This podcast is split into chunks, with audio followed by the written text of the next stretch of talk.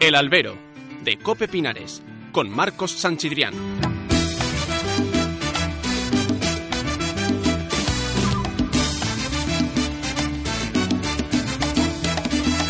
Bienvenidos al Albero de Cope Pinares. Reciban un saludo de Marcos Sanchidrián y de todo el equipo en tu cita semanal con los toros en tu comarca. Tenemos poco tiempo y mucho que contaros, así que arrancamos.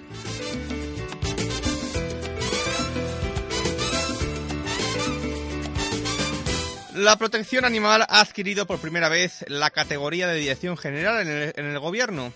Y esto, que podría quedarse en anécdota simbólica ante la facción podemita del Ejecutivo, tiene importancia capital en lo que nos ocupa. El fenómeno que lo lidera lleva el nombre de Sergio García Torres, activista radical, vegano radical. Afortunadamente existe la biblioteca y hemos podido recuperar lo que dice el artista. Y, digo artista sin tono peyorativo, ¿eh? es que estudió arte. No sabemos si lo terminó, pero bueno, por lo menos anduvo por la facultad y por ahí conocería a, a las facciones podemitas. Venga, vamos a escucharle y échense a temblar. Subvenciones cero a espectáculos taurinos. Al eliminar las subvenciones a la tauromaquia, eliminaremos prácticamente la totalidad de estos espectáculos. Otra propuesta, los espectáculos de especial crueldad. Todos los espectáculos con animales son de especial crueldad, pero hay algunos que los hemos definido así porque incumplen sus propios reglamentos taurinos. Tordesillas, Medinaceli, Coria, Benavente y muchos otros incumplen sus propios reglamentos gracias a ciertas figuras de protección cultural. Eliminaremos esas figuras de protección cultural para que de facto sean eh, espectáculos eliminados y prohibidos. Acabaremos con los espacios de lucro que significan ahora los zoos y los delfinarios. Avanzaremos hacia la media europea en cuanto a la regulación de caza, donde en la inmensa mayoría de los países de Europa está prohibido utilizar los animales, los perros, como herramientas de caza, en este caso los galgos. Y la última de las propuestas es la Constitución. Unidos Podemos pretende hacer una reforma constitucional de calado, donde la gente participe en esta reforma constitucional. Nosotros y nosotras queremos incluir a los animales como seres sintientes en la Constitución. Ha dicho más cosas, ¿eh? Como que los humanos roban la leche de las vacas. Así, este de, del corte de aquellas iluminadas que, que decían que los gallos violaban a las gallinas. Tremendo. Y está cobrando con dinero público. Y va a depender, además, directamente del vicepresidente Iglesias, y es la guinda del punto 3 del acuerdo PSOE-Podemos en el que prometían la promulgación de una ley de bienestar animal.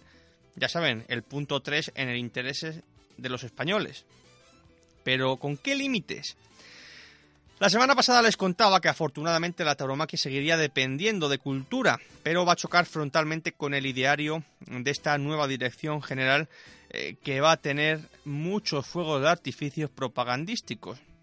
Lo han escuchado de su propia boca, subvención cero. Pero de lo que no va a hablar es de si van a dejar de percibir lo que reciben las, comunidades o los ayuntamientos por el canon de, de arrendamiento que ha convertido los pliegos de condiciones en subastas encubiertas. Como por ejemplo lo que ha sucedido en Santander.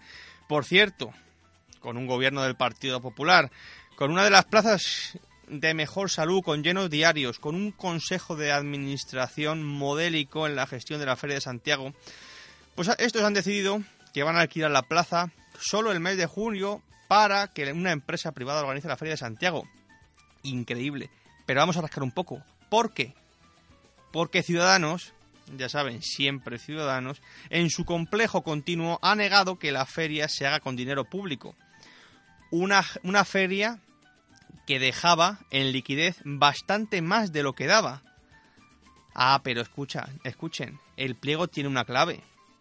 Un canon de 60.000 euros masiva, sin límite, por arriba, donde la cantidad económica va a tener más puntuación que la propia feria. Kia, ahí está la clave. Y estos son los que van a hacer de parapeto a la Dirección General de Protección Animal y a las ideas trasnochadas de este fenómeno. Ay amigos, échense a temblar porque la que se avecina es bien gorda. Como ven, acabamos de empezar la legislatura y llevamos 15 días hablando del PIN parental para tapar los verdaderos escándalos como la designación de una diputada ex ministra como fiscal general del Estado.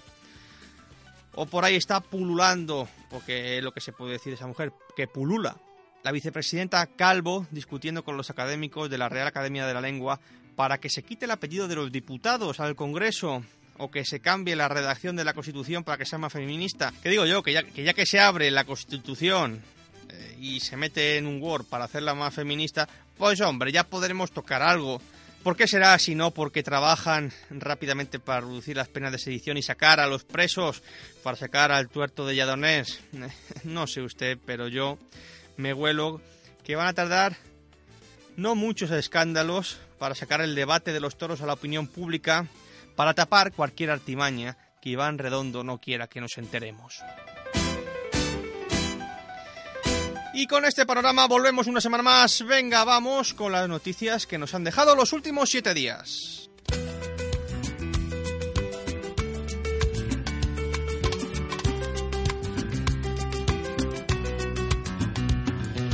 Pues venga, vamos con los carteles de Valdemorillo, que va a estrenar la temporada después de que a Jalvir no de toros por decisión consistorial y que Vistalegre tampoco tras irse el Festival de los Cirujanos a Aranda de Duero.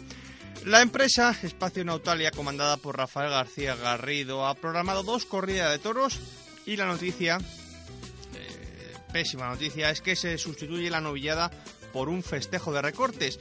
Luego analizaremos todo en profundidad en el Senado de Pinares porque tiene muchas lecturas y muchas aristas.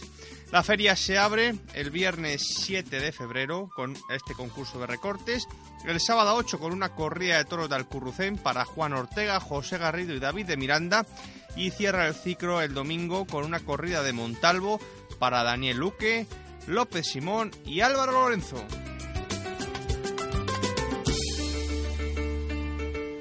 Y la temporada continúa con ese festival del que hablábamos a beneficio de la Sociedad Española de Cirugía Taurina que se celebrará finalmente el sábado 29 de febrero en Aranda de Duero.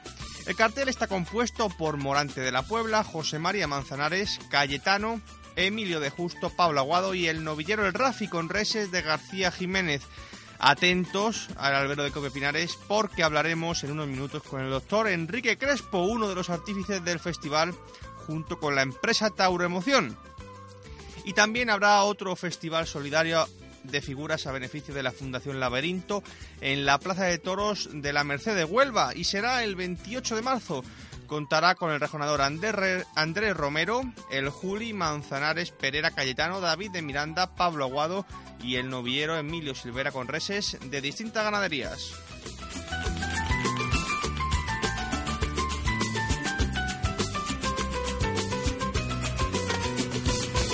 Y viajamos a nuestra comarca porque en San Martín de Vadiglesias el Club Taurino San Martín Fernando Rivera ha concedido los premios a los triunfadores de la feria que serán entregados en la tradicional cena gala que se celebrará el próximo 14 de febrero.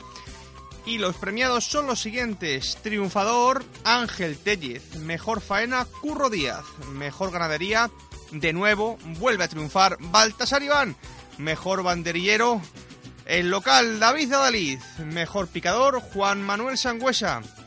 Y además se entregará un premio, un reconocimiento a la trayectoria de José Luis Bote. Pues venga, no se despeguen de la radio aquí en el albero de Cope Pinares.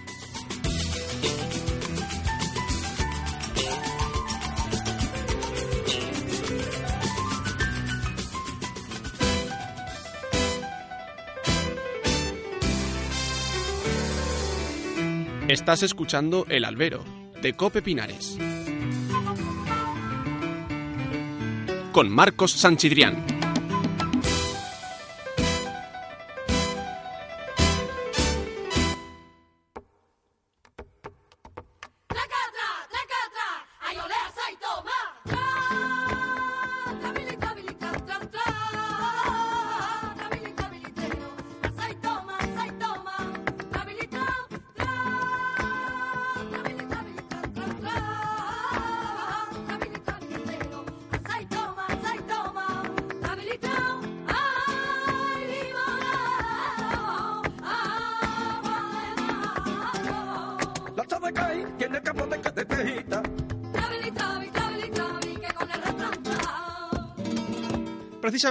El pasado viernes se inauguraron los coloquios del Club Taurino San Martín Fernando Rivera con el mayoral de Baltasar Iván Domingo González. Baltasar Iván es la ganadería triunfadora en los últimos años en el coso de San Martín de Iglesias, lidiando los últimos cuatro años consecutivos y con tres toros premiados de vuelta al ruedo.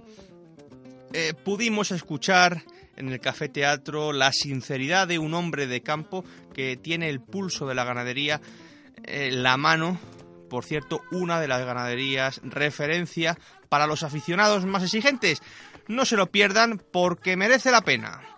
Escuchamos a Domingo González. Yo tengo un amigo, ya el hombre muy mayor, que dice que a él le gustan mucho los que tienen algo blanco. Y sí tiene un poquito de razón. Yo también soy muy partidario del que tiene algo blanco, aunque sea poquito. El indulto, nosotros lo que han indultado siempre han sido toros que de verdad no servían. Yo creo que es una tontería un toro que no te sirve por salir en, los papeles, como ahorita se dice, que, que lo indultes. Si luego vas a llegar a casa y no lo vas a echar a las vacas. El indulto, si está bien hecho, perfecto. Pero el que tiene que decir que sí, que para adelante el indulto debe de ser ganadero. Y no es cierto que me lo vais a sacar, que echáis y que no es que echamos unos toros de pedraza para hacer una prueba, por si un día teníamos problema de consanguinidad y, pues saber a qué podíamos recurrir, que en definitiva viene siendo lo mismo. Y los resultados no fueron malos. Lo que ocurre es que estamos acostumbrados a ver un toro más chico, un toro bastonito, que fue muy protestado y él mismo se encargó de, callar a la gente. Es decir, porque no necesitas ser el toro muy grande para, para que te espectáculo. Y tienes que mirarlo como negocio y esto de negocio no tiene absolutamente nada, sino todo lo contrario. El que mejor ve el toro, de caso las vacas, es el que está encima del caballo. Eso de dale y no dale y todas esas cosas es el picador el que mejor está viendo el toro. Y yo particularmente, aparte que es que me gusta, y además un tercio que me encanta, pues, pues lo disfruto. Entonces, al disfrutarlo, pues tienes la posibilidad de ver mejor las vacas. Lo de negocio lo quitaría. Eso para empezar. Porque esto de negocio no tiene nada. Como mucho lo que puedes pretender es no perder dinero. Eso como mucho. Sí, ha evolucionado, desde luego. A peor. A peor. Ha habido un momento determinado que había vacas bravas por todas partes. Que, no, que había uno que empezó hace cuatro años y, a los cuatro años tenía 100 toros. Yo siempre he dicho, digo, las nuestras paren a uno. Hay algunos que le paren a tres. Bueno, en Madrid es fácil. Es la, más fácil del mundo. O tienes o no tienes. Está clarísimo. Madrid no hay ningún problema. Bien es cierto que esta no la matan la figura. La matar a la figura es bastante más fácil. Tú tratas de, llevar el toro que, que, tú crees conveniente. Luego, pues que sea lo que quieras. En Madrid tienes que llevar los que sirven para Madrid. Ya no hay que darle, eh, cuando empiezan con las notas, eh, las notas para los músicos. Desde luego ni me hablan. Porque el año pasado parece mentira, en la zona en la que estamos, si mal no recuerdo los números exactos, pero 30 animales mataron. Entonces, pero claro, pero no se le cuidado, ni tocarle, ni tocarle, ni mirarlos, porque claro, son más importantes que las personas. Y este año han empezado ya, de momento han matado una, pero ¿a dónde parará? No lo sé. Todo lo que sí está claro, porque es que siempre ha habido lobos, digo una mentira. En la Sierra de Madrid, en la vida, ha habido lobos. Otra cosa es que los hayáis echado. Y si tenemos en cuenta que qué mínimo van a criar de 4 o 5, vamos a multiplicar y a la vuelta de unos años nos va a pasar lo que los dos jabalíes que vi ayer por la M30 o por ahí. La M30, dos jabalíes. No, es una, es una camada muy corta, hay, pocos toros y en principio pues eh, bueno, está seguro Teruel y luego toros tres ahora lo que se lleva tanto eso de desafío, yo particularmente no, a Francia, país tres y bueno, por ahí anda, pero hay, hay muy pocos ¿Qué opinión le merecen las fundas? Para nosotros, yo de verdad, si no hubieran funcionado, yo no perdía el tiempo ni el dinero. A esta ganadería en concreto, y hablo de esta, extraordinaria. Si no, cuando llegaron los toros a la plaza le faltaban dos centímetros de pitón. En aquellos momentos yo tenía claro una cosa. El toro que estaba en el batán no tenía problemas de fuerza. Y el toro que iba el día de la corrida tenía problemas de fuerza. Me preguntó un ganadero una vez, oye Domingo, tú Digo, eh, eh, son tus toros y es lo que te dé la gana. Que no, que te pido tu opinión. Digo, échalos al batán, pero no tres días, ¿eh? Mínimo diez días. Y, se le salió con más fuerza que el año anterior que la llevo directa. Lo que ocurre es que eso sí, todos. Al batán, todos los de la feria. Eso no lo tenían que haber quitado, para empezar. Este que yo me tiraba ocho o 10 días allí no es agradable estar fuera de tu casa cuidando los toros, pero reconozco que allí pasaba muchísima gente, muchísimos niños, veían el toro de cerca, eh, la gente decía, pues oye, vamos a ver esta, vamos a ver el toro de la bota, todas esas cosas. ¿Qué es lo que ocurre? Que eh, tiene que estar acondicionado como, como, debe de estar. Y aquello para marcar una corrida de toros no era lo, mejor del mundo, para echar de comer no era lo mejor del mundo, ya no quiero ni pensar en las dependencias nuestras, las camas eran de cuando lo inauguraron, las mantas lo mismo, y entonces los tiempos han cambiado. Los tiempos han cambiado, parece ser que yo no he vuelto a ver allí, pues yo el último año me negué a ir, el último año confundido, yo no voy mientras eso no esté en condiciones, con un mínimo de seguridad. Un termo de 25 litros para que se duchen 6 o 7 tíos te tocaba cada cuatro días. Y parece ser que lo arreglaron algo. Que vuelvan, yo no lo tengo tan claro. ¿Que sería bueno? Sí, eso está claro. Pero con unas condiciones mínimas, tanto para toros como para personas. Yo estoy de acuerdo que el torero tiene más, es más mediático que el mayoral, eso está clarísimo, eso no hace falta eso, pero también estaría bien que vieran los, los riesgos que corre la gente del campo. Que en el campo no te lo va a quitar nadie, en el campo no te lo quita nadie. Y lo que ocurre es que cuando matan a un mayoral nadie se acuerda de él y cuando es del otro gremio pues todo el mundo se acuerda de él, es la diferencia. Y han caído más mayorales que toreros. Y si no, miremos las estadísticas. Recuerden, el próximo viernes a partir de las 7 estaremos en el Café Teatro de San Martín de Valdeiglesias con una mesa de redonda que supone un auténtico hito. Cuatro alcaldesas aficionadas al toro que apuestan por el toro en el Valle del Tietar. Y tendremos por Cenicientos a Natalia Núñez, por El Tiemblo a María del Mar Martín, por Cadalso de los Vidrios a Verónica Muñoz y ejerciendo como anfitriona la alcaldesa de San Martín de Valdeiglesias, Mercedes Zarzalejo. No cambien de sintonía porque vienen minutos de radio apasionantes aquí en el albero de Cope Pinares.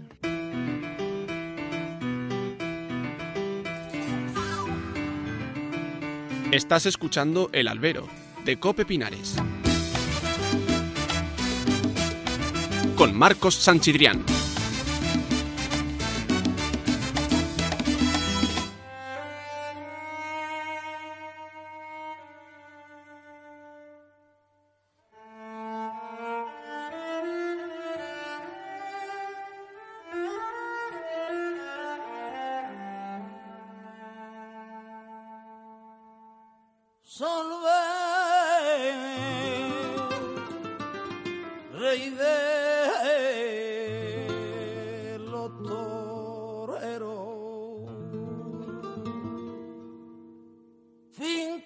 La huerta, Toria Don Fernando, junto a Rafael, bebiendo del arte del niño se. Coloso del B faraón gitano, amo del toreo, niño de amaranto cielos. Oh, salido Sevilla entera y sin esmeralda, llora de pena, que las luce con orgullo la esperanza Macarena. Joselito el Gallo va a vertebrar también el año en el albero de Cope Pinares. Su homenaje va a llenar cada semana para recordar al torero más importante de todos los tiempos, un torero que pasó décadas a la sombra de un Juan Belmonte que supo reunirse, que supo dar coba a la intelectualidad, que construyó un relato, como se dice ahora, no del todo correcto. Y después de comenzar la semana pasada haciendo un repaso por los orígenes de su familia, eh, algo importante hablar de su padre, Fernando el Gallo, aunque falleció cuando José apenas tenía dos años, y del arte de su madre, la señora Gabriela Ortega, sin duda eh, su gran amor. Eh, nada fue igual eh, para Joselito cuando murió su madre. Estamos ante un niño prodigio. En aquella placita de la huerta del Algarrobo, en su Gelbes natal, donde su padre enseñó a tantos toreros, José aprendía prácticamente a andar. Hay una foto curiosísima de Joselito con apenas dos años estoqueando a uno de sus hermanos bajo la atenta mirada de su padre que falleció aquel año, justo aquel 1987. Y muerto el señor Fernando, la familia quedaba bajo la responsabilidad de Rafael el Gallo, el mayor de los hermanos, y que ya empezaba a despuntar en el arte del toreo. Pero justo antes de fallecer, Fernando Gómez escribió una carta al por entonces mandó del toreo, a Rafael Guerra Guerrita, diciéndole, a mi padre Guerrita, en la hora de mi muerte, que no deje sin pan a mis hijos. Se lo pide moribundo su compare. Tremendo, ¿eh? Hay que recordar que Guerrita destacó siendo un joven en la cuadrilla de Fernando el Gallo, y tal fue su fama que su nombre, que por entonces llevaba el, apoyo, el apodo de Llaverito, aparecía más grande en los carteles que el de los demás subalternos. Es curioso. Pues con él, Fernando el Gallo llegó a firmar más contratos por llevarla en sus filas. Después, pues fruto, ya saben, de los egos, terminaría Guerrita recalando en la cuadrilla de Lagartijo. Así que ahí dejamos a la familia Gallo, con el patriarca muerto, con la familia en las espaldas de un genio aunque frágil Rafael, y con un José que aun siendo un niño pues, ya va jugando al toro y que no tardaría en darse a conocer en el campo bravo sevillano y apunten a convertirse en imprescindible en los tentaderos sin haber pisado prácticamente una plaza de toros. Pero eso, amigos, se lo contaremos la semana que viene aquí en el albero de Cope Pinares.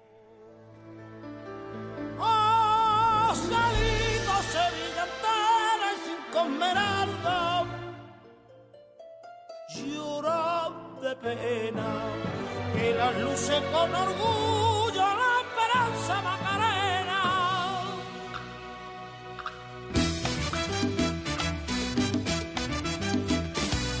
El albero de Cope Pinares.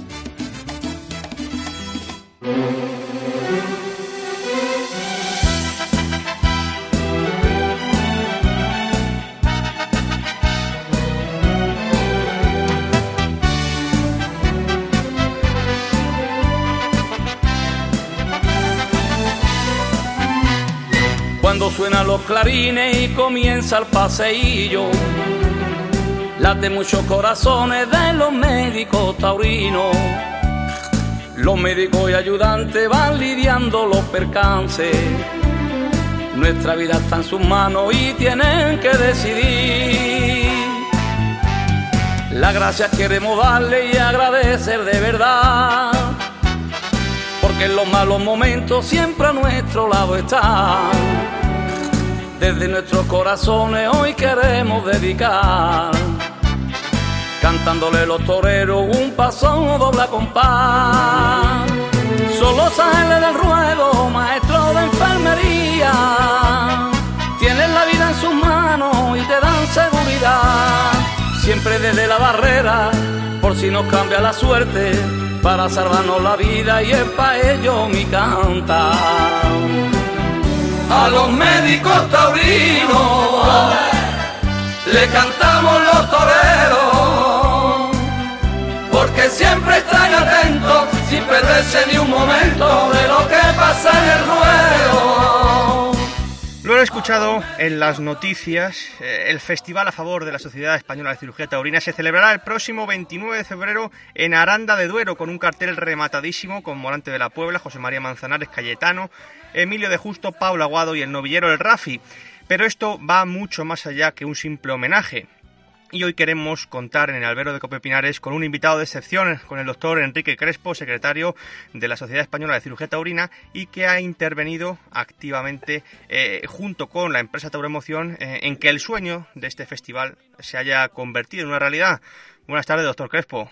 Buenas tardes, Marcos. Bueno, lo primero, enhorabuena porque, porque por fin se va a celebrar un festejo a beneficio de, de, la Sociedad Española de Cirugía Taurina que va mucho más allá que un simple reconocimiento, que un simple homenaje, sino que pretende eh, construir unos cimientos sólidos para, para forjar el futuro de nuevos cirujanos. Sin duda, eso ya lo he dicho esta mañana, que, que y es verdad, ¿no? que el mejor homenaje que pueden dar los toreros y a los médicos que les cuidan o que les cuidamos, pues es verles, para nosotros es verles torear y cuando caen heridos, pues oye, verles reaparecer, ese es nuestro, el homenaje que mejor nos pueden dar, ver un torero sano y en la rueda, en la plaza, que es donde tienen que estar. Y también he dicho por eso que, que, que el festival, festival lo que yo creo, ¿eh? que se pretende, independientemente de que con toda la fe y buen cariño que le hace la empresa y los toreros participantes, pues es fundamentalmente para recaudar una serie de fondos y proseguir eh, con nuestros cursos de formación en cirugía taurina que, que hacemos pues todos los años. Y nos gustaría este año incluso ya se ha hecho uno en la Universidad de Valencia. Y lo que yo he propuesto y estamos a ver si lo conseguimos es hacer otro en una universidad de Castilla-León, que bien puede ser Valladolid de Salamanca, pero bueno, que eso, si no sale el curso universitario, pues seguir haciendo los cursos de formación que, si no es universitario, sí que lo vamos a hacer en Castilla-León, ya que mm, el, el festival se hace en una localidad de la comunidad, como le digo, castellano-leonesa, pues queremos hacer allí el curso, ¿no? Ya buscaremos las fechas y todo eso y, y, y, eso es lo que se pretende, ¿no? Que el curso este y todos los que van a venir y todos los que estamos haciendo, pues que sirva para que los veteranos, entre comillas, de la cirugía taurina, pues podamos transmitirles, por una parte, nuestras inquietudes, nuestra vocación por la medicina y cirugía taurina y, además, por supuesto, instruirles, darles, darles una, una formación básica para de ahí en adelante, pues bueno, pues digamos, mantener mm, esta tradición tan española que ya viene desde el siglo de finales del siglo XVIII de que haya médicos en las plazas de todos. ¿Y qué, qué, trabajo tan importante el que hace la Sociedad Española de Cirugía Taurina en su labor de formación? El, el, el, curso de la Universidad de Valencia fue un auténtico hito y que sirvió para juntar a los tótems de la cirugía con los jóvenes interesados en especializarse y en coger el relevo el día de mañana. Claro, y además, eh, bueno, primero que haya sido un curso universitario, aunque ya se, ya se hizo, mi padre hizo uno, doctor Cresponeches hizo uno en el Ramón y Cajal hace muchos años, pero no tuvo la envergadura que tuvo este, ¿no? Pero lo importante es, primero, que mmm, la cirugía taurina eh, entró en la universidad, una universidad tan prestigiosa sí. como Valencia, ¿no? Sí. Y luego otra muy, muy, cosa muy importante, en principio había 20 plazas porque para el, para el curso, porque bueno, no solo eran clases teóricas, sino que había discondición de cadáveres, en fin, y eso pues limita mucho el, el número de, de, los de los cursillistas, ¿no? Bueno, pues las 20 plazas se, se cubrieron pues en, en pocos días, de tal forma que la universidad tuvo que dar cinco más que es el tope, el tope hasta un número de 25 para hacer mm, para que todo el mundo pudiera asimilar el, estar en, en, la sala de práctica, ¿no?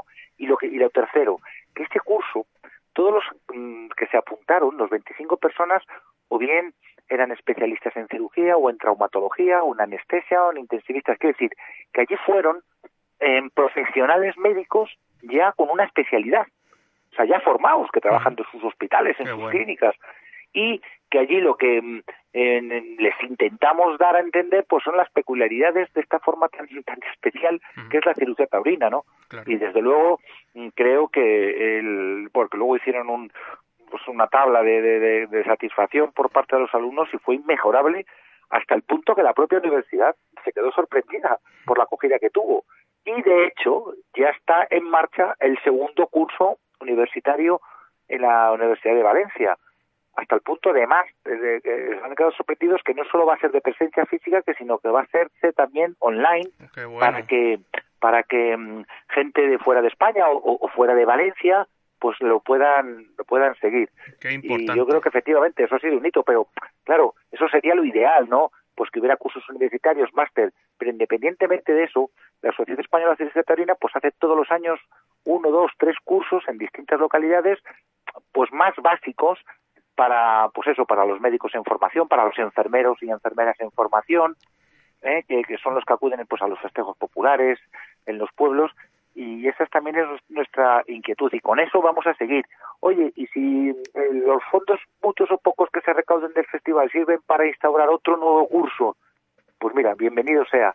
Ojalá, ojalá. Es, claro, es que esa, Marcos, es nuestra inquietud, de verdad, esa es lo único que nos preocupa a los miembros, no solo de la Junta Directiva de la Sociedad Española de Veterinaria, sino a todos los socios, que, que aseguremos o que intentemos seguir formando médicos y enfermeros para el día de mañana, para cuando llegue nuestro momento y nos tengamos que dejarlo, que no será muy lejano, pues bueno, pues que tengamos, digamos, un relevo generacional.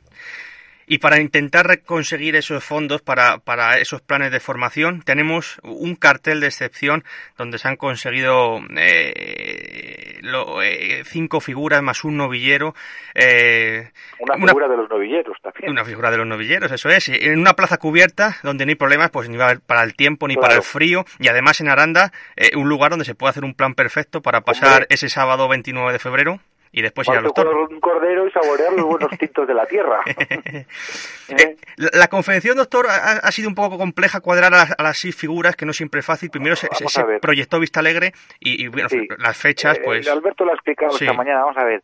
Em, ha habido, no voy a decir nombres, ¿eh? ha habido dos toreros que querían torearlo, pero que tienen esas fechas, están en América, dos máximas figuras, están en América y no pueden. Mm, el día 22, mm, parte de los integrantes del cartel de Aranda torean un festival, me parece que es en, bueno, donde estoy yo, de Rodrigo, como no lo voy a saber? Sí, total, que se buscó la fecha donde más pudo cuadrarse el elenco de matadores y novilleros fue el 29 de febrero. ¿Qué pasa? Que el 29 de febrero, según ha explicado Alberto esta mañana, Alberto García de Promoción, pues el coso de Vista Alegre tenía ya programada, pues no, no sé qué evento, no sé, la verdad. Y por eso mm, se ha trasladado a, una plaza cubierta, oye, y bien comunicada con Madrid. Entonces, pues eh, las negociaciones que se han sido fáciles, yo lo que lo he dicho también, eh, lo que es digno de verdad de, eh, de admirar, de agradecer y, nosotros pues estaremos eternamente em, agradecidos a, a Tauromoción y Alberto, es el mes que ha tenido este hombre llamando, gestionando con unos y con otros hasta que ha conseguido rematar este este cartel, porque insisto, eh, el problema es que si la plaza un día que otro otros matadores que toreaban ese día, otros que estaban en América. Y en fin, que ha sido costoso, pero mira, se, ya está la realidad, se ha conseguido el objetivo y lo que hace falta ahora pues es que, que los aficionados, los aficionados acudan a la plaza porque creo yo que conseguir aunar en un mismo cartel a ese elenco de, hmm. de, de, de, figuras en un festival creo que es muy va a ser muy difícil. Hmm y, ojo, y todos tenemos en mente algunos que no están en el cartel, en el cartel, pero que les hubiera gustado estar y por motivos profesionales, mm. eh, la mayoría mm, no pueden estar. Pero hay que decir la recepción tan grande que han, que han tenido, eh, pues todas las figuras, todas las figuras del toreo, de verdad. Y, y, eso, pues a mí personalmente me emociona y también se lo agradezco y le agradezco no solo a los que van a ponerse van a torear ese día de corto, banderilleros, picadores y matadores, sino a la cantidad tan ingente que, nos, de matadores, de novilleros, de, ganaderos que se han ofrecido para participar y claro, todo el mundo no no no como, no puede entrar en un cartel, ¿no? Porque mm, hablaban de siete ocho toros y yo creo la empresa con buen criterio creo yo es alargar demasiado un festejo, ¿no? Y, y, y eso es lo que hay, pero que eh, eternamente agradecidos a los que van a torear y a todos los que se han, nos han llamado y me siguen llamando, que hoy he recibido dos o tres WhatsApp ¿eh? pues de banderilleros para torear, por supuesto, gratuitamente pero claro, todo el mundo bueno, Pues le damos la enhorabuena eh, tanto, tanto a la sociedad como, como a Tauro Emoción por haber conseguido este cartel. Y quería eh, que fuese un momento especial eh, dentro del programa. Y tenemos a nuestros compañeros especialistas del Senado de Pinares que querían hablar con usted. Y, y, yo creo que, que también agradecerles su labor. nuestros oyentes ya les conocen. Estamos hablando de Jorge Vázquez. ¿Qué tal, Jorge? Hola Marcos y todos los oyentes del Albero. Hoy la verdad que me siento realmente emocionado, ¿no? Ahora explicaré un poco por qué y él lo sabe, pero bueno, y a Javier también buenas tardes. Y desde la redacción del Mundo Toro está con nosotros Javier Jiménez. ¿Qué tal, Javier? Hola, Javier. Ahí se ha quedado, en la redacción. Buenas tardes, Jorge. Bueno, tenemos, tenemos mientras al doctor Crespo y, a Jorge, mientras recuperamos la llamada de Javier. Bueno, si me escucháis, ¿verdad? Sí, te escuchamos, perfecto. Pues como os decía, estoy tremendamente emocionado. Ah, escucho eco. Sí, ahora. Ahora, muy emocionado de, escuchar al doctor Crespo, al cual, como él sabe y todo el mundo que me conoce, tengo un respeto absoluto, primeramente como profesional, pero luego como persona, porque si es buen médico, buen cirujano, que se desvive por eh, la pasión que tiene al mundo de los toros y al mundo de la cirugía, eh, es si cabe más grande todavía como persona. Tremendamente modesto, nunca va alardeando de nada, pero bueno, ahí está la trayectoria de tantos años, es increíble y todo el mundo lo queremos y como os digo yo, íntimo amigo mío, lo respeto, lo quiero muchísimo y bueno, he podido conocerle las dos facetas, ¿vale? Y me ha abierto las puertas de su corazón, como todo el mundo sabe, los que me conocen, y he hablado de él infinidad de veces aquí en el albero, pero bueno, increíble la, afición que tiene y, por, por, la cirugía taurina, aún sin tener tiempo, que ahora nos dirá él, porque prácticamente está todo el día trabajando y atendiendo a sus pacientes, es un trabajo diario en su clínica, eh, muy solicitado, eh, pero aún así tiene tiempo para meterse y en, todo lo que es su, labor de la sociedad, de, meterse en las negociaciones de este festival y atender a todos los toreros como, lo siempre, como siempre lo hace. Qué, bonita historia, doctor Crespo. Muchas gracias, Jorge. Sí es cierto que llevo todo el día trabajando, hice un impasse para irme a las ventas, volví, he estado operando y acabo de llegar ahora. y te agradezco mucho tus palabras, Jorge, ya sabes que las recibo como se merecen. Y también te digo que si tú eres un gran, gran aficionado, eres mucho mejor persona. Y, lo que dice Jorge es verdad, que yo me despido por la cirugía taurina y a mí me llaman para cualquier cosa y yo siempre voy encantado porque todo lo que sea hablar de cirugía taurina, de dar a conocer la cirugía taurina en todos los estamentos, en todos los estratos de la tauromaquia, pues, pues lo hago encantado y no solo voy a dar en cursos y en congresos, sino que para las peñas, mm, en fin, donde, donde me solicitan y puedo, pues yo lo hago encantado, vamos, es, es, es mi pasión. Yo, de hecho, siempre digo que las satisfacciones, desgraciadamente, las satisfacciones, mira que digo, las satisfacciones que desgraciadamente me ha proporcionado la cirugía perina, es decir, tener que operar a un hombre corneado, esa satisfacción que yo he tenido cuando les he visto volver a la cara al toro, volver a torear, reaparecer o en un mozo que se ha curado, esas satisfacciones no las tengo yo en el trabajo, que también, pero no, no son comparables con las que yo tengo cuando trabajo en mi clínica o en consulta o cirugía. Por eso amo yo tanto la cirugía taurina. Y, y eso ha habido, y, me he acordado esta mañana cuando volvía de las ventas, y me permitís, me he acordado de dos personas que hubieran, se hubieran sentido tremendamente orgullosas y emocionadas, que son de mi padre Antonio Cresponeches y de Ramón Vila estoy seguro que ellos desde arriba, desde el cielo, también son los que nos siguen empujando para que luchemos por la cirugía taurina y que igual que ellos me lo transmitieron a mí, nosotros seamos capaces de transmitírsela a las nuevas generaciones. Y por eso para mí este día de hoy y el día 29 de marzo pues es un día muy, muy emotivo por muchísimas razones, la verdad. Doctor, también tenemos, ya hemos recuperado la llamada con, con Javier Jiménez desde la redacción de Mundo Toro. ¿Qué tal, Javier? Muy buenas tardes, Marco, Jorge y todos los oyentes y sobre todo también tener la, la, el privilegio de poder hablar con, con doctor Crespo, que es, uno, que es uno de los, de los referentes en la, en la cirugía taurina.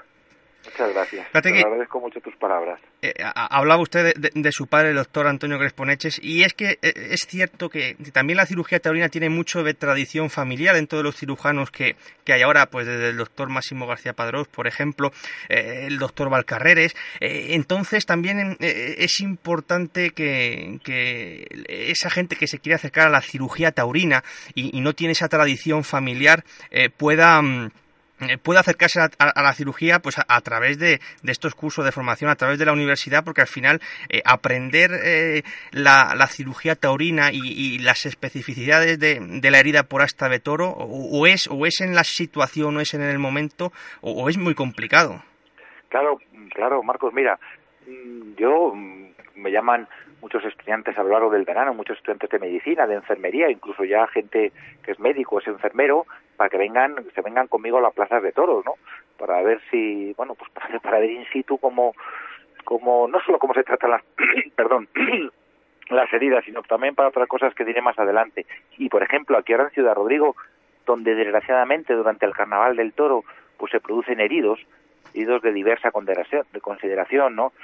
Pues ahí también viene y yo llevo y les animo a que vengan, que estén con nosotros en, la enfermería y, sepan, primero, figúrate, porque mm, la, cirugía taurina, mm, lo que es el hecho de operar cornadas, pues no, no, no, no, no tiene mucha complicación, ¿no? El, ¿Qué pasa? Que la herida, la cornada, tú solo aprendes a conocerla y a tratarla en la enfermería porque yo, yo, yo no aprendí a operar cornadas en, en el hospital, ni, los aprendes en la enfermería. Por eso, pues es importante estar allí, por una parte. Luego, por otra, si tú estás en las plazas de toros, tú aprendes a tratar, a conocer un poco la psicología, la idiosincrasia del torero, que no se olvide que es que no es un enfermo ni un paciente normal cuando cae heridos. El torero es alguien, alguien que hace cosas, entre comillas, que es torear, que no hacemos ninguno prácticamente. Y por eso son gente especial. Y tú les, les aprendes, les conoces, eh, aprendes a tratar, les conoces eh, sus preocupaciones, sus cosas, hasta yo que sé, sus supersticiones en el callejón, en la enfermería, o estando con ellos en el patio de, de cuadrillas. Y luego en la plaza de toros, además, aprendes, para eso hay que ser aficionado, es verdad, pero tú en la plaza de toros aprendes con el comportamiento del toro cuál tiene peligro, cuál no tiene, si este no tiene fuerza, si tiene, sí, si se cuela por ese pitón, si esta es de esta ganadería y tiene más peligro. Por eso es tan importante estar en la plaza de toros. Y, y yo desde luego siempre lo digo y lo llevo igual que lo hizo, mi padre, luego yo, las puertas, entre comillas, de mis quirófanos, de la enfermería o de mis burladeros siempre están abiertas para toda la gente que quiera formarse allí. Pasa claro que la mayoría de las veces, por fortuna, pues no pasa nada. ¿eh? Entonces, pues pues eh, siempre se van un poco los estudiantes, eh, se van un poco defraudados. Digo, mira, gracias a Dios, no te preocupes que ya habrá motivos para que aprendas. Luego la jornada, pues eso, donde menos te lo esperas, pues la tienes. Jorge, hay algunos sitios que, como por ejemplo, como he dicho antes, Rodrigo, que tristemente, pues ahí, pues no falla. Sí. Jorge, ¿tú, has podido acompañar al doctor Crespo eh, muchas tardes eh, por, los pueblos del Valle, por ejemplo. Pues sí, la verdad que he tenido oportunidad de compartir callejón con él, invitado por él, por supuesto. Y luego también, pues bueno, cultivo una amistad de hace bastante tiempo con él, muy cercana, nos vemos mucho. Y, vuelvo a, incidir en lo que he dicho al principio en mi intervención, ¿no? la humildad que tiene tan grande que nunca se da de nada, no se da coba de nada. Y yo muchas veces se lo digo y él ahora me regañará. Y cuando vamos en el coche, que somos aficionados a la caza, compartimos eh, esta maravillosa afición, los dos, que nos une junto con otras personas que nos acompañan, de la familia, amigos, y se lo digo, Enrique, muchas veces no te das cuenta lo que llenas en el mundo del toro, cómo te trata la gente, con qué respeto. No te das cuenta que hablamos siempre de las figuras del toreo y del respeto que tienen a las figuras del toreo y el respeto que te tienen a ti, que es exactamente igual que cuando se dirigen a Morante y dicen, yo no, yo soy un cirujano, que a mí me gusta mi profesión. Encima con esa humildad que la hace más grande, si cabe. Y yo se lo digo, Enrique, tienes que creértelo algunas veces. Nunca se lo cree, siempre está aprendiendo, siempre está colaborando e insistía en lo que os decía. No está pagado esto, que él nos puede hablar un poco ahora, también cómo funciona este tema de la cirugía taurina y el intrusismo que hay y la lucha que llevan desde la Sociedad Española de Cirugía Taurina para evitar esto y que estén bien formados bueno, pues sin tener tiempo, porque no está pagado, como os he dicho, está 24 horas trabajando, porque tiene mucho, afortunadamente, ya le digo que baje un poco, aún así saca tiempo debajo de las piedras y encaje de bolillos, como las figuras, para estructurar su agenda para no fallar a ningún evento que esté relacionado con la cirugía taurina y con su profesión, porque le apasiona. Es tan humilde, de verdad, él y sus compañeros, ¿vale?, que nos dan una lección de vida, ¿vale?, una lección de profesionalidad. Y este homenaje hace mucho que se tenía que haber hecho, muchísimo, y reconocido. Sí, mira, yo, muchas gracias de nuevo, la verdad que me estoy emocionando, Jorge, la verdad.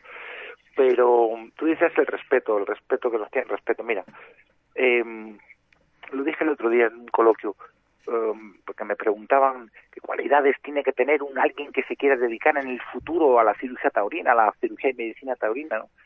Y yo le decía que, desde mi punto de vista, son tienes que tener dos cosas y una tercera. Primero, para dedicarte a esto, tú tienes que tener una, una sólida formación, cada uno en nuestra especialidad. En traumatología, en anestesia, en cirugía vascular, cirugía general, en enfermería, en, medicina intensiva. Bien, tú tienes que tener una formación para dedicarte a esto. No puede ir allí nadie que no esté académicamente titulado y no tenga, en fin, no, porque no, eso sí que es intrusismo. Y además de esa, de esa formación, tú tienes que tener lo que muchas veces en los últimos años se ha perdido en el médico y en el enfermero, que es la boca, es vocación, vocación sanitaria. Es decir, ¿qué es vocación sanitaria? Querer curar. Eso es lo que te tiene que llevar a hacer medicina. Y, dentro de la medicina lo que a ti te tiene que arrastrar a la plaza de toros es la vocación, la vocación por curar. Y esa, y, quien más necesita que le curen es el politraumatizado, el accidentado. Y ese es el que tiene que recibir la, la asistencia más inmediata y más completa. Entonces, es el primer punto, tener una formación médica y una vocación sanitaria. El segundo, tener respeto. Respeto, ¿sabes a quién? A quien se pone delante del toro. Me da igual que sea un matador, un novillero, un banderillero o un tío que corre un encierro, se pone en una capea con un amuleto o hacer un recorte. Tú a esas personas tú les tienes que respetar. Respetar. Mira, para ser un buen profesional sanitario no tienes que ser que sé, un erudito, un académico que escriba libros, o joder, un aficionado de locura que, solo vas a los toros por mm, porque te gusta determinado torero, determinado... Bueno, eso está muy bien, ¿no? Eso está muy bien. Pero yo les exijo, bueno, no sé qué exigir nada a nadie, pero yo les pido a quienes vienen conmigo en el, equipo, ser aficionados no, que respeten a un hombre que entra herido a la enfermería y que se ha puesto, que ha sido cogido por un toro. ¿Sabes? Eso es lo, lo, lo, lo para mí lo más importante. Y, si nosotros tenemos respeto a, hacia la gente que se pone delante de un toro, pues hombre, ya tienes todo ganado porque vas a, darte lo mejor de ti, te vas a dar entero, le vas a curar, le vas a curar. Y por eso, en, en, bueno, es que claro, que el respeto se ha perdido y la educación en tantos estratos de la sociedad en general, que incluso hasta ha llegado a perderse el respeto dentro de la tauromaquia. Y eso es lo último que se puede hacer.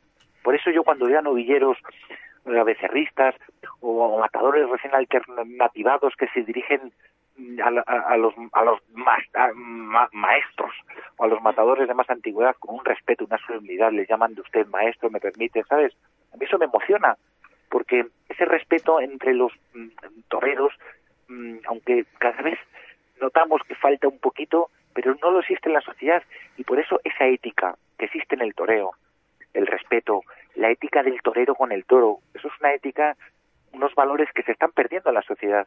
Ya lo dijo Luis Francisco Esplá, los toreros posiblemente sean, seamos los últimos personajes éticos que existen ahora mismo en la historia.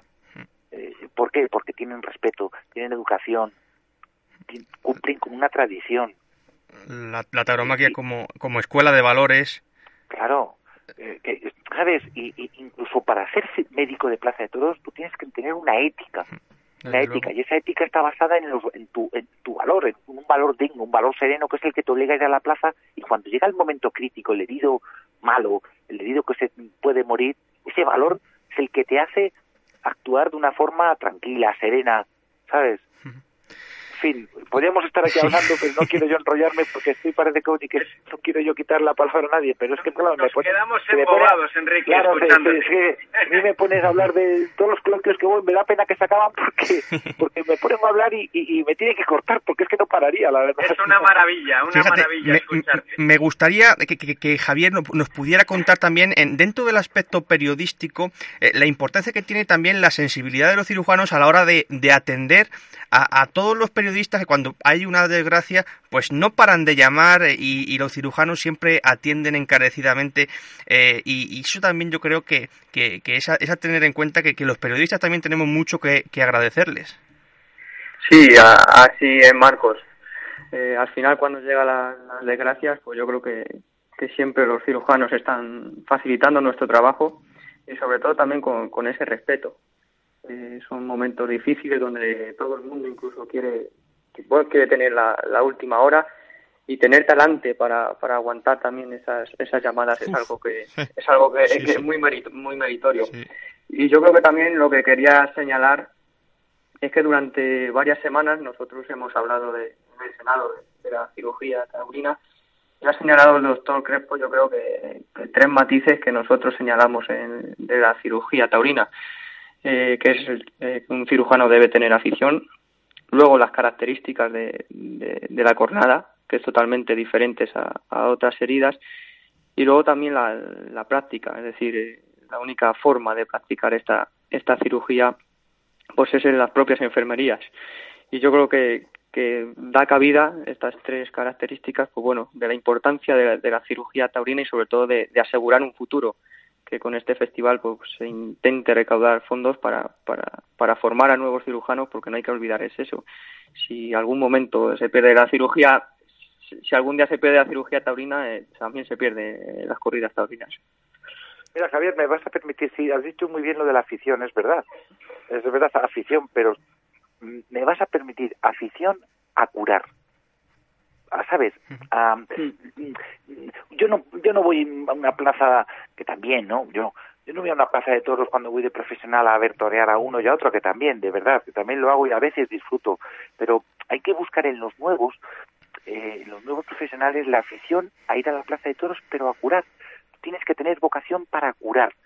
porque mm, me dijo Padilla una vez, mira, yo cuando me cojo un toro, yo no quiero que, joder, el tío que me atienda, que sea un aficionado de la bomba de la leche y que me... No, no, yo quiero un tío que me cure allí. ¿Por qué? Porque a mí lo que me interesa es que me curen in situ, en la misma enfermería porque es lo mejor para mí. Ellos ya lo saben, ¿eh? Los toreros saben que cuanto antes operen la conada, antes se van a curar.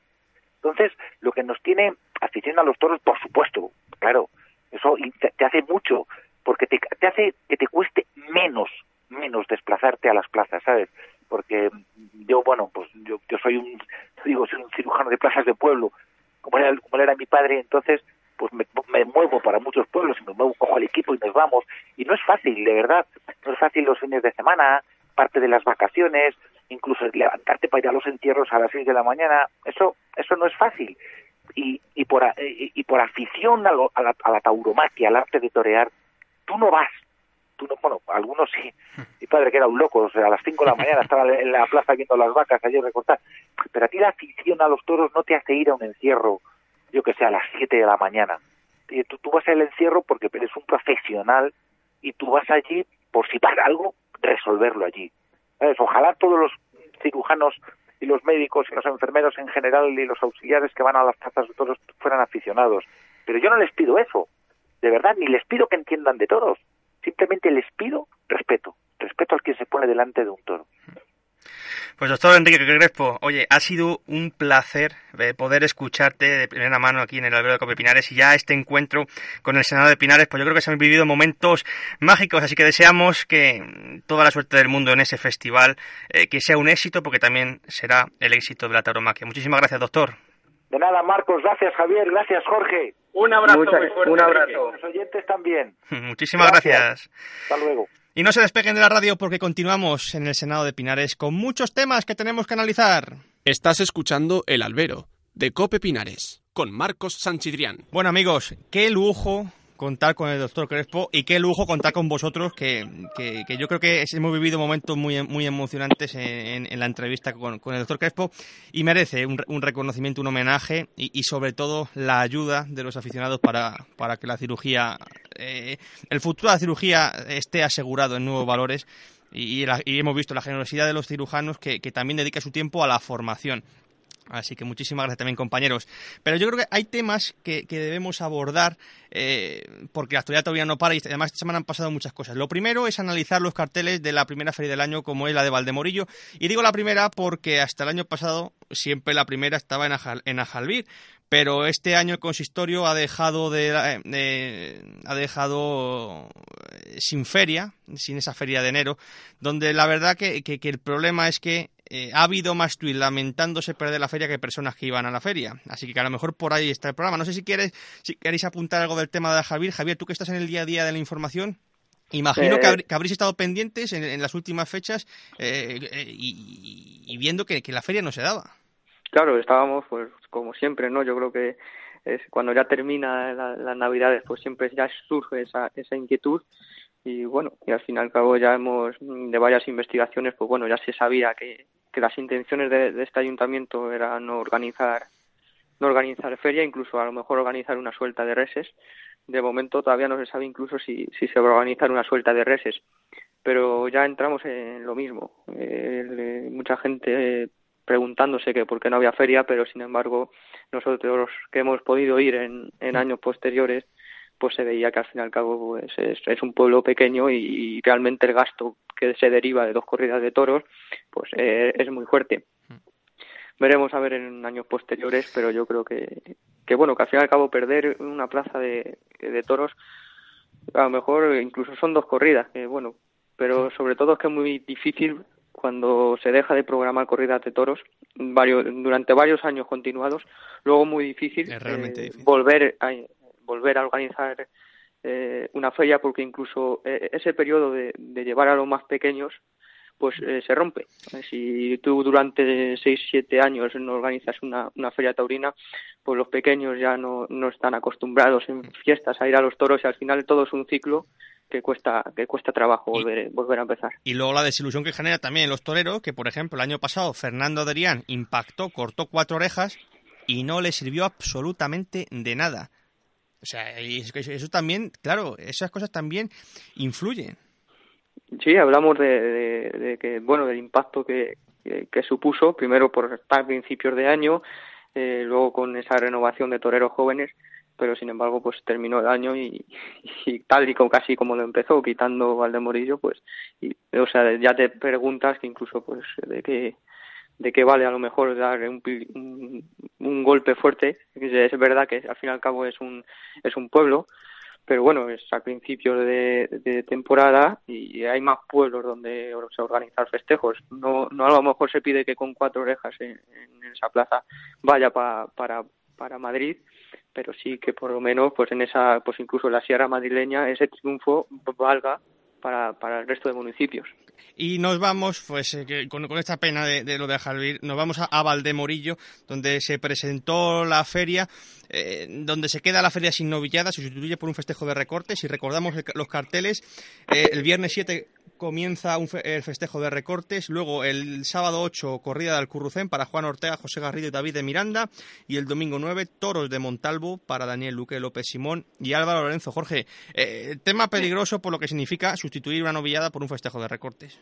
Hombre, pues sí, porque lo hemos comentado muchísimas veces aquí en el albero, que hay que intentar cuidar las novilladas, hay que intentar dar pues, bastantes oportunidades a los chicos que se quieren ir abriendo camino y que serán nuestros futuros matadores y evidentemente, claro, si se van cerrando puertas, pues esto es un, un hándicap y un paso atrás.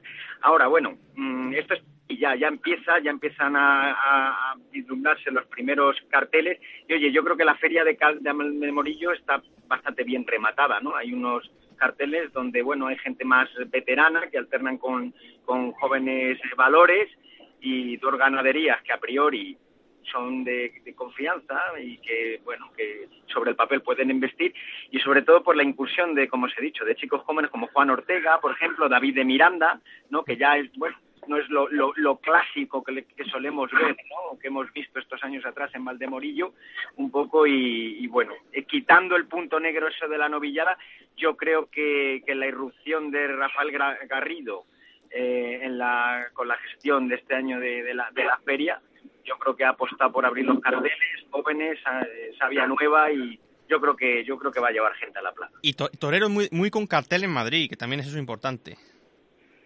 Sí, toreros que, incluso han sumado puertas grandes y, que sube ese nivel que, que, ciertamente ante Valdemorillo. Este año se ha optado por toreros más, más contrastados ya, más triunfadores incluso de Madrid, que a lo mejor como, otros años pues, anteriores que, Valdemorillo era la oportunidad de esos toreros que a lo mejor no, estaban muy vistos, de dar un pelotazo a principios de la temporada, incluso eh, poder coger algún, algún hueco en Madrid. Sí que es cierto que, como ha dicho Jorge, que el punto negativo es, es la ausencia de la novillada, pero yo quería ir más allá, porque es que hay, yo creo que hay unas causas que incluso ya nos lleva a, la, lo que hemos hablado muchas veces, la viabilidad económica. Eh, Valdemorillo es un pueblo, organiza dos corridas de toros con un alto nivel presupuestario. Claro, llega la novillada, la novillada con unos costes que hay que asumir y que no hay que olvidar que ese festejo es gratis para los empadronados en Valdemorillo. Entonces, al hacer unas cuentas, pues oiga, es que no, es que al fin y al cabo es insostenible que se opta por un concurso de recortes, al cabo los costes son menos, el empadron y lleva más gente, lleva más gente que incluso no va a ser empadronada. ¿Qué pasa? Que la novillada, en vez de hacerla en, ahora a principios de temporada, se va a hacer en septiembre, como también el año pasado. Al final siempre hablamos de lo mismo. Eh, Javier, sí. digo, no, a, colación de lo que está diciendo Javier, con toda la razón del mundo, que si esto ya lo hemos tratado en algunos eh, programas del albero y realmente es un problema porque lo es, y estamos en invierno, yo no sé por qué los diferentes estamentos se reúnen y hablan con la administración y plantean estos problemas. Yo no, yo no, yo, me lo pregunto. O no conviene marear la perdiz y, que saltar, que salte la liebre y empezar a hurgar en estos temas porque a algunos les interesará o, o, bueno o porque no, no, no sé qué pretenden pero ya ya entraríamos en los problemas de los gastos de las novilladas eh, si hay que bajar eh, el tema de, lo, de los cánones, el tema de las cuadrillas, de los picadores, reestructurar un poco para que sea sostenible, pero, coño, estamos, perdonarme, estamos en invierno y este tema lleva mucho tiempo y no se ha tratado nada. Y ahora os digo una cosa, que estamos hablando de la empresa probablemente más fuerte que hay ahora mismo, la empresa de Madrid. Si a, si esa empresa no le podemos exigir que dé una novillada, ¿qué le vamos a exigir al de Piedralaves o al de Mijares o al de Gavilanes que va a meter 150 personas en la plaza? Claro, pero si queremos hacer sostenible esto y como decía Javier, dar oportunidad desde las novilladas sin picadores, becerristas, a los novilleros con picadores, si eso lo, lo, lo estamos coartando, ¿Cuál es la sostenibilidad de la fiesta a futuro? Pues es un problema latente, habrá que tratarlo y la tendrán que tratar los profesionales con la administración y poner el problema encima de la mesa. Evidentemente habrá damnificados, como en todas las, como todos los sectores. Cuando se agita algo, se plantea algo o hay, o hay reestructuraciones. Habrá damnificados, pero yo creo que al final ganará la fiesta y la supervivencia de la fiesta, ¿no? El, problema es que antes que tratar con la administración tienen que tratarse los el propio sector entre ellos. Y, Evidentemente. Y ahí ya, ese primer paso ya no está. Entonces, cuando falla la, primera pieza, el resto, el resto del puzzle se cae. Sí, vamos, lo habló, habló incluso ya el alcalde de, Villaseca, Jesús Jesús Hijosa, habló en esa reunión que, que tuvieron, eh, él mismo lo dijo, el sector estaba con poca voluntad de cambiar, eh, se iban a hacer más reuniones, pero el sector estaba con poca voluntad de cambiar. Incluso él ya lo, eh, lo dijo, dice que al fin y al cabo la solución va a ser sustituir las novilladas por, por, festejos populares. Pero es, aquí, aquí, está la solución. al, al, alcalde de Villaseca, que habría que besar por donde pasase. Le, cuando, hizo las declaraciones, le tachaban como mínimo de loco, como mínimo. Y es un señor que habría, que besar por donde pasase. Y un, señor que dice que con 1.500 personas las novilladas son deficitarias, pues mire usted, algo, a, lo mejor hay que hacerle caso. Pero sobre todo con un, con un ciclo de, de, novilladas que se encuentra ahora mismo entre los mejores de, España. Pero, vamos. Eso, Marcos, lo que no es normal, o sea, el que el coste de producción de una novillada sea similar o un pelín menos que el de una corrida de toros ya partiendo de esa premisa tenemos un futuro muy negativo. Pero es que vamos a otro problema que, por ejemplo, eh, que me gustaría también tratar, que es el tema de la situación de la Plaza de Santander. Porque la Feria de Santiago era una, o es una de las que mejor salud goza del norte, un ejemplo en gestión por parte del Consejo de Administración. ¿Y cuál ha sido la sorpresa? Cuando el, ayuntamiento, gobernado por el Partido Popular, anuncia que van a alquilar la plaza durante el mes de julio para que una empresa privada gestione, gestione la feria taurina. Y ahora, ¿cómo no? ¿Qué es lo que hay detrás? Un canon que se va a convertir en una subasta pública de 60.000 euros masiva por alquilar la plaza. Y claro, los licitadores pueden incrementar esa oferta. Y es que la realidad es que eh, el socio del, Partido Popular en, en, Santander, que es Ciudadanos, le ha dicho que con dinero público nanay. Este es el nivel y este es a lo, que nos enfrentamos. Es un problema muy, muy grave. Una plaza de las que mejor salud gozan en el norte. Tremendo. Uy, que todas las figuras querían ir, ¿eh? Año tras año a la Feria de Santiago.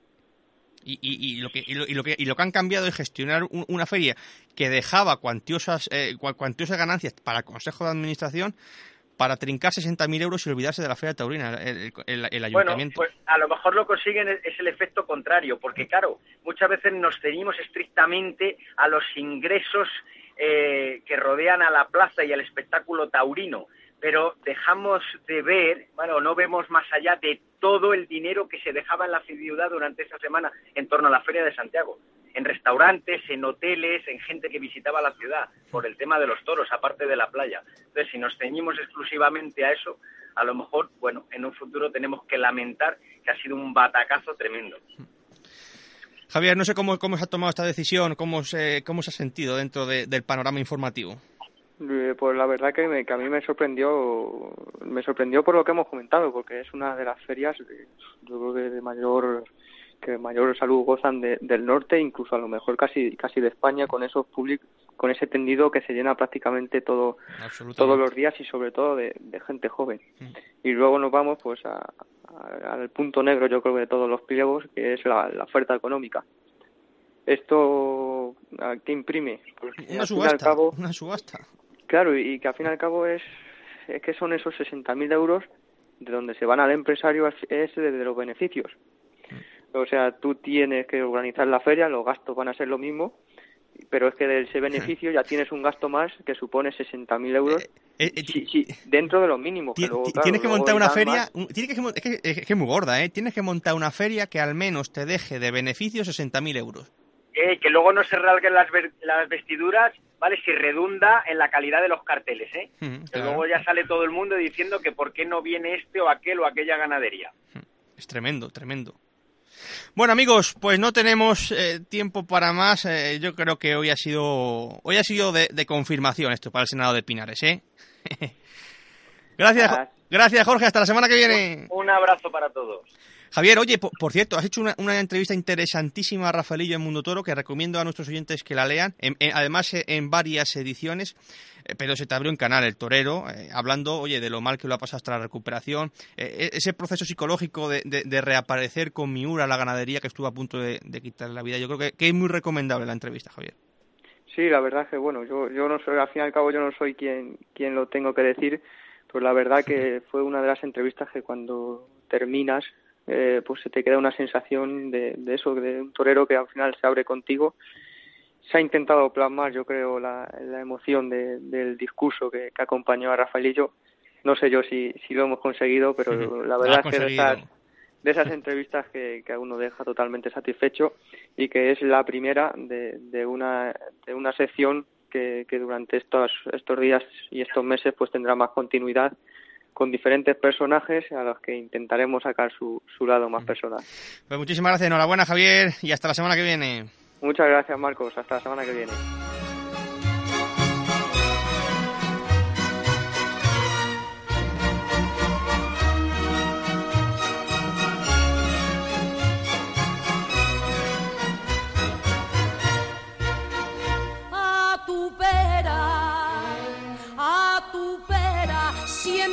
La verita tuya, siempre haz la verita tuya, hasta que de pena muera. no mirase tus ojos.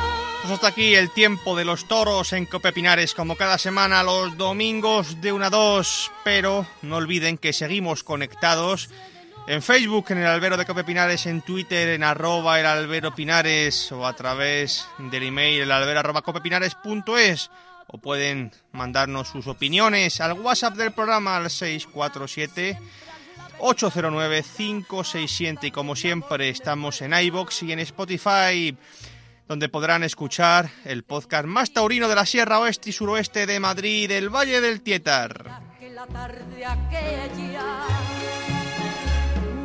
Mira que si fue y si vino de su casa la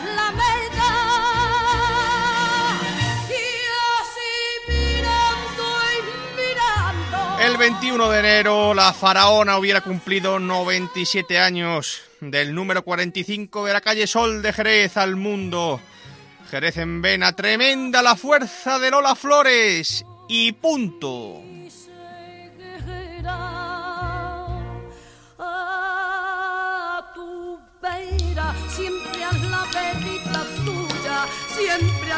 Si va por la carretera, tenga cuidado. Volvemos a escucharnos dentro de siete días en su cita con los toros en su comarca. Ya saben, los toros siempre en Cope Pinares. Disfruten de este maravilloso domingo y no olviden ser felices.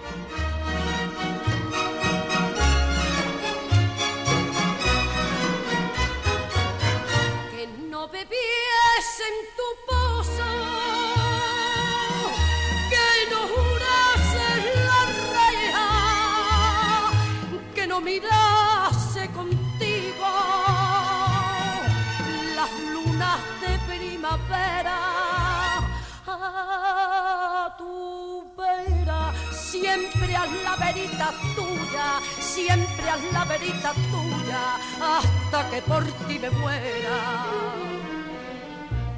Ya pueden clavar puñales ya pueden cruzar tijeras, ya pueden cubrir con sal los ladrillos de tu puerta